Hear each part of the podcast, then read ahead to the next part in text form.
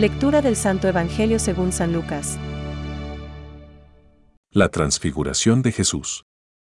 Unos ocho días después de decir esto, Jesús tomó a Pedro, Juan y Santiago y subió a la montaña para orar.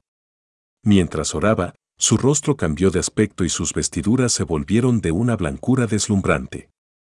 Y dos hombres conversaban con él. Eran Moisés y Elías, que aparecían revestidos de gloria y hablaban de la partida de Jesús que iba a cumplirse en Jerusalén. Pedro y sus compañeros tenían mucho sueño, pero permanecieron despiertos y vieron la gloria de Jesús y a los dos hombres que estaban con él. Mientras estos se alejaban, Pedro dijo a Jesús, Maestro, qué bien estamos aquí. Hagamos tres carpas, una para ti, otra para Moisés y otra para Elías. Él no sabía lo que decía.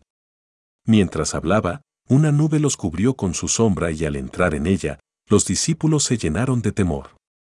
Desde la nube se oyó entonces una voz que decía, Este es mi Hijo, el elegido, escúchenlo.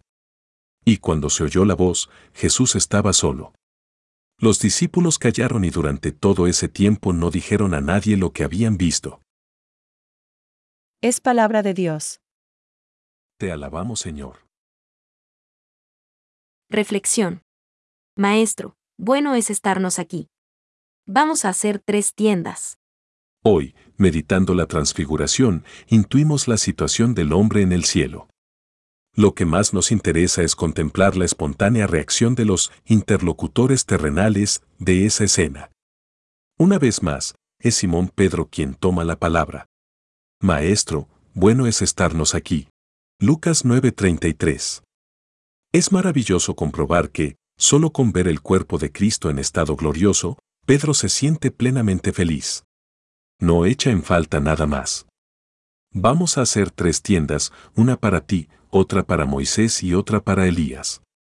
La reacción de Pedro muestra el dinamismo más auténtico del amor. Él ya no piensa en su propia comodidad.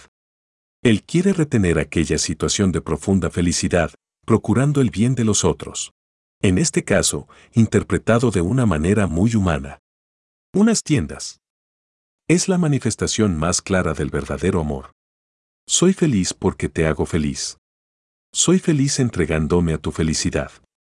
Además, es muy revelador el hecho de que Simón reconozca intuitivamente a Moisés y Elías. Pedro, lógicamente, tenía noticia de ellos, pero nunca los había visto.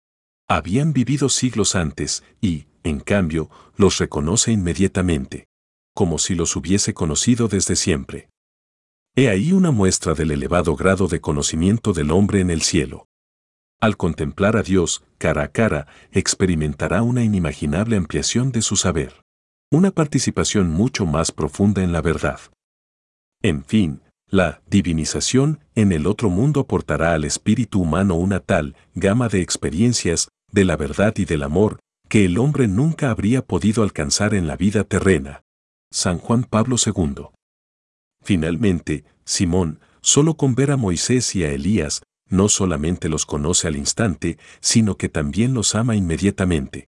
Piensa en hacer una tienda para cada uno de ellos. San Pedro, Papa. El primero de la Iglesia, pero pescador, expresa este amor de una manera sencilla. Santa Teresa, monja, pero doctora. De la Iglesia, expresó la lógica del amor de manera profunda. El contento de contentar al otro excede a mi contento. Pensamientos para el Evangelio de hoy. Apareció toda la Trinidad. El Padre en la voz, el Hijo en el hombre, el Espíritu en la nube luminosa. Santo Tomás de Aquino. Con Pedro, Santiago y Juan. Subimos también nosotros hoy en el monte de la transfiguración y nos detenemos en contemplación del rostro de Jesús, para recoger el mensaje y aplicarlo en nuestra vida. Para que también nosotros podamos ser transfigurados por el amor. Francisco. En el umbral de la vida pública se sitúa el bautismo. En umbral de la Pascua, la transfiguración. Nos concede una visión anticipada de la gloriosa venida de Cristo el cual transfigurará este miserable cuerpo nuestro en un cuerpo glorioso como el suyo. FLP 3:21. Pero ella nos recuerda también que Es necesario que pasemos por muchas tribulaciones para entrar en el reino de Dios. Hechos 14:22. Catecismo de la Iglesia Católica, número 556.